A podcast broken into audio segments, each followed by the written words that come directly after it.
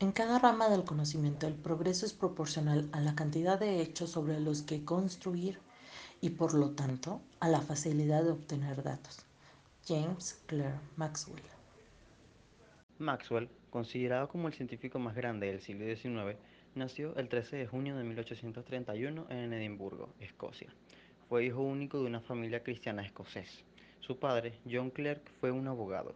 Su madre, Frances Kay, se dedicó a brindarle la educación inicial, incluyendo las enseñanzas de la Biblia.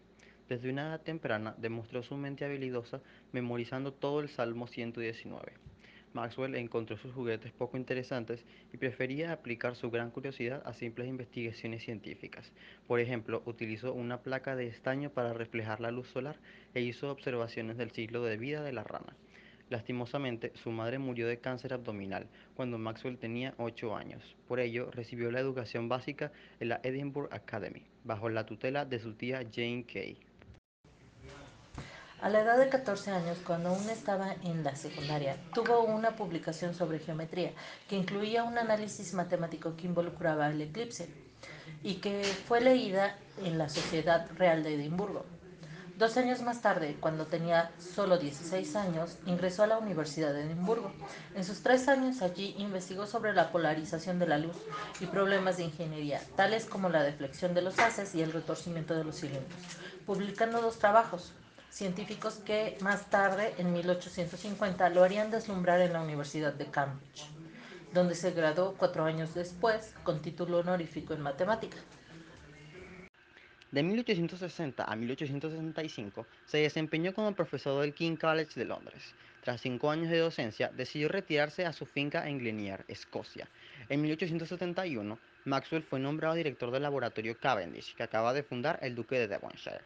Temprano en su carrera, Maxwell estuvo interesado en la dinámica de gases. Después de demostrar matemáticamente que los anillos de Saturno están compuestos de partículas discretas, estudió la distribución de la velocidad de las moléculas de gas de acuerdo con la ley de Gauss. En 1860 muestra que la energía cinética de las moléculas depende solo de su naturaleza, pero fue su investigación del electromagnetismo que lo convirtió en uno de los eruditos más famosos del siglo XIX. Basado en el trabajo de Faraday, en 1862 introdujo el concepto de campo. Luego se muestra que un campo magnético puede ser creado por la variación de un campo eléctrico.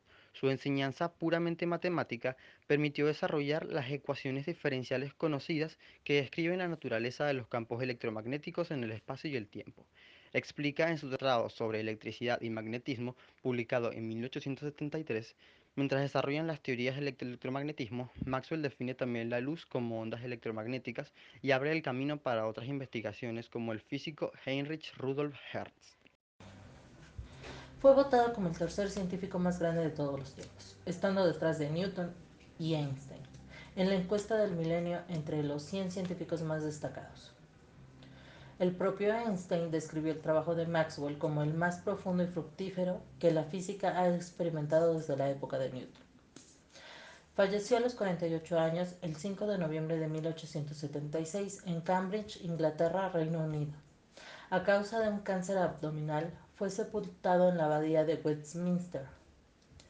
Este suceso ocurrió ocho años antes de la confirmación experimental de su teoría electromagnética.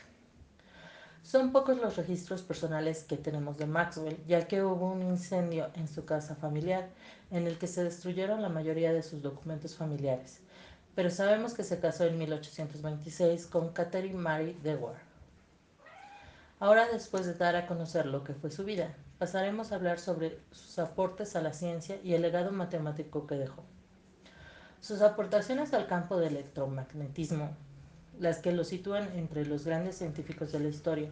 En el prefacio de su obra Tratado de Electricidad y Magnetismo, de 1873, declaró que su principal tarea consistía en justificar matemáticamente conceptos físicos descritos hasta ese momento de forma únicamente cualitativa, como las leyes de la inducción electromagnética y de los campos de la fuerza enunciados por Michael Faraday. Con este objeto, Maxwell introdujo el concepto de onda electromagnética que permite una descripción matemática adecuada de la interacción entre electricidad y magnetismo mediante sus célebres ecuaciones que describen y cuantifican los campos de fuerzas. Su teoría sugirió la posibilidad de generar ondas electromagnéticas en el laboratorio, hecho que corroboró Heinrich Hertz en 1887, ocho años después de la muerte de Maxwell, y que posteriormente supuso el inicio de la era de la comunicación rápida a distancia. Aplicó el análisis estadístico a la interpretación de la teoría cinética de los gases con la denominada función de distribución de Maxwell-Boltzmann, que establece la probabilidad de hallar una partícula con una determinada velocidad en un gas ideal diluido y no sometido a campos de fuerza externos. Justificó las hipótesis de Avogadro y de Ampere y demostró la relación directa entre la viscosidad de un gas y su temperatura absoluta, y enunció la ley de equipartición de la energía. Descubrió la birrefringencia temporal de los cuerpos elásticos translúcidos sometidos a tensiones mecánicas y elaboró una teoría satisfactoria sobre la percepción cromática, desarrollando los fundamentos de la fotografía tricolor. La influencia de las ideas de Maxwell va más allá, si cabe, de lo especificado, ya que en ellas se basan muchas de las argumentaciones tanto de la teoría de la relatividad de Einstein como de la moderna mecánica cuántica del siglo XX.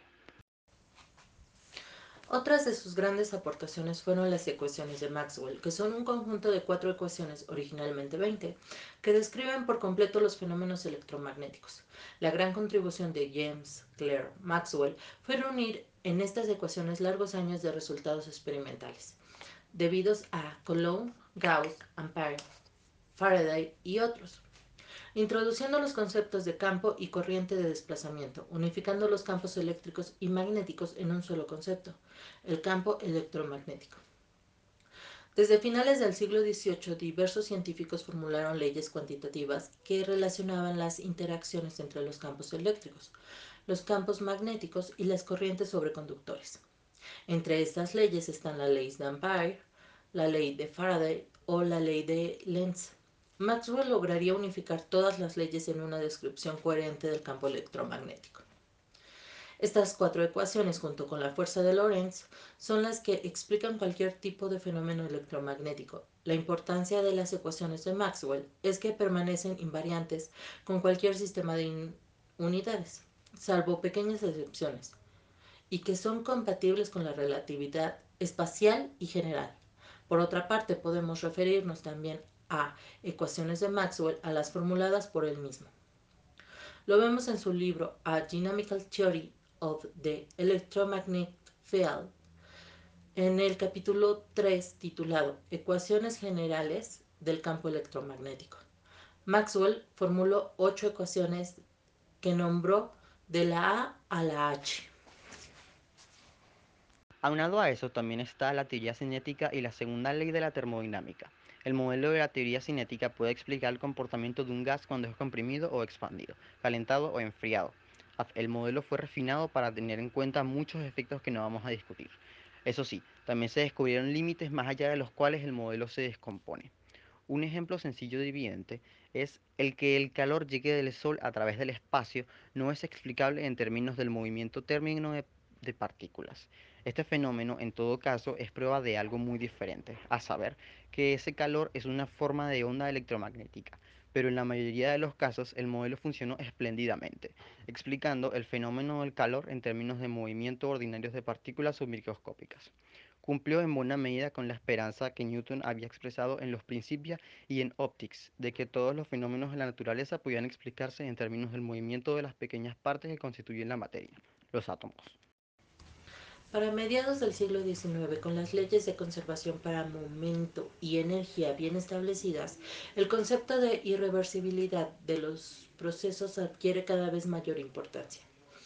Vimos el origen de esta preocupación cuando representamos los límites de eficiencia de las máquinas de vapor y el concepto de irreversibilidad se materializó en la segunda ley de la termodinámica. Esta ley se puede expresar en distintas formas equivalentes. El calor no fluye por sí mismo desde un cuerpo a menor temperatura a otro a mayor temperatura. Es posible convertir completamente en trabajo una cantidad de calor determinada. La entropía de un sistema aislado y por tanto del universo aumenta siempre. El hecho de que el calor no sea otra cosa que movimientos ordinarios de partículas submicroscópicas, nos permite alcanzar inútilmente otra forma de expresar la segunda ley. Sin duda alguna, Maxwell también se destacó en dos obras en específico, debido a su impacto en la ciencia.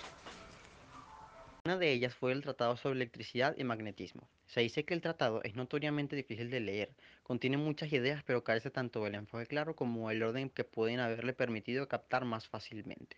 Un historiador de la ciencia señaló que el intento de Maxwell de un tratado completo sobre toda la ciencia eléctrica tendía a enterrar los importantes resultados de su trabajo en, según él, largos relatos de fenómenos diversos discutidos desde varios puntos de vista.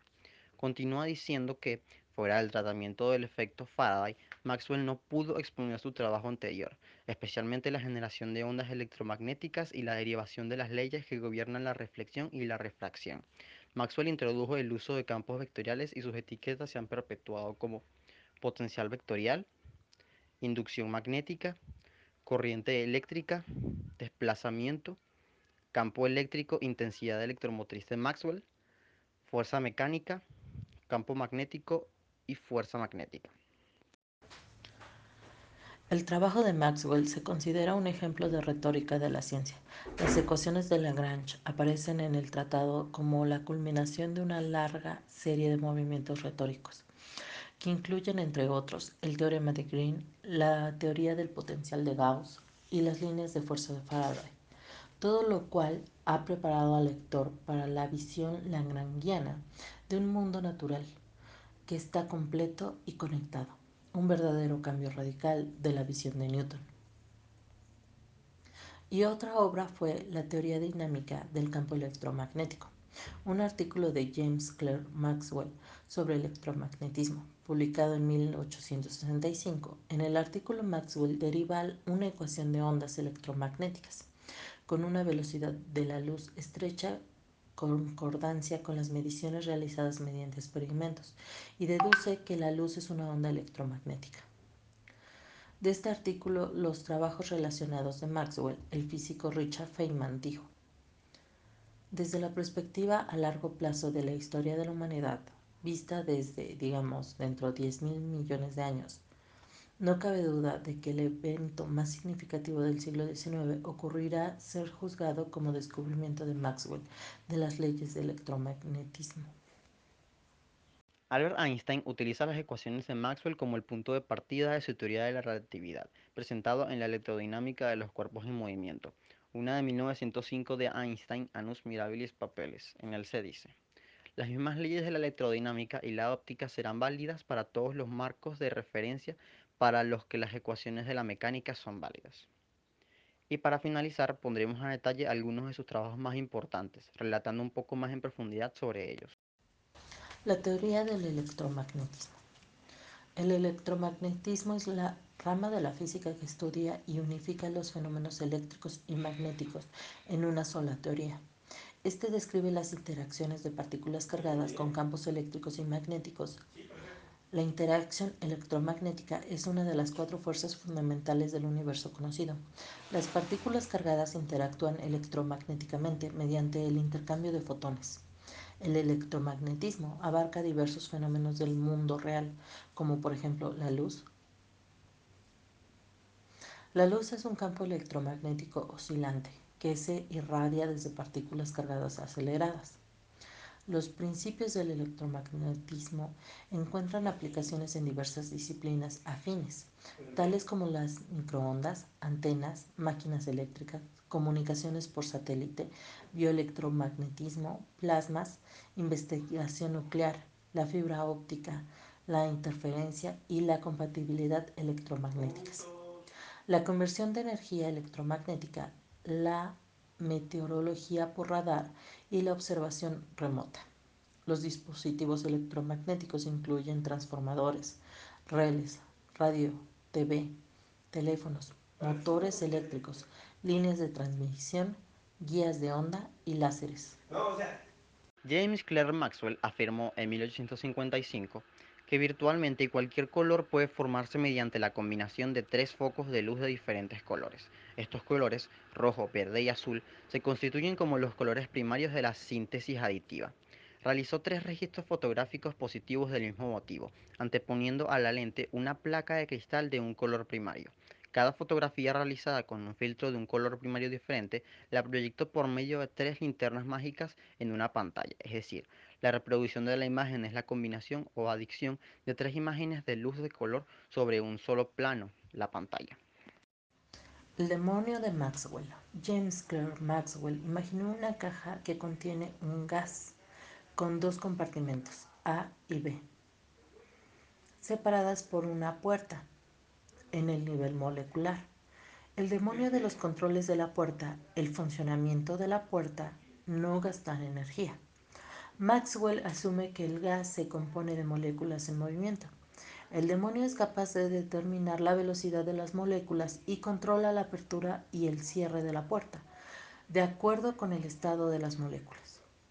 En su versión original de Maxwell, la temperatura es más alta en el compartimento B, que se encuentra en el compartimento A.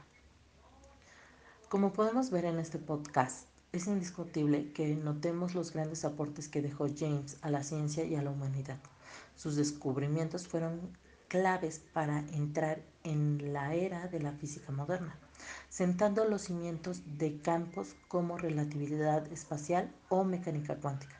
Su contribución a la ciencia seguirá valorada por mucho y por mucho tiempo. Esperemos que gracias a esto ustedes también puedan verlo también y apreciar el legado que nos dejaron nuestros antepasados para seguir avanzando.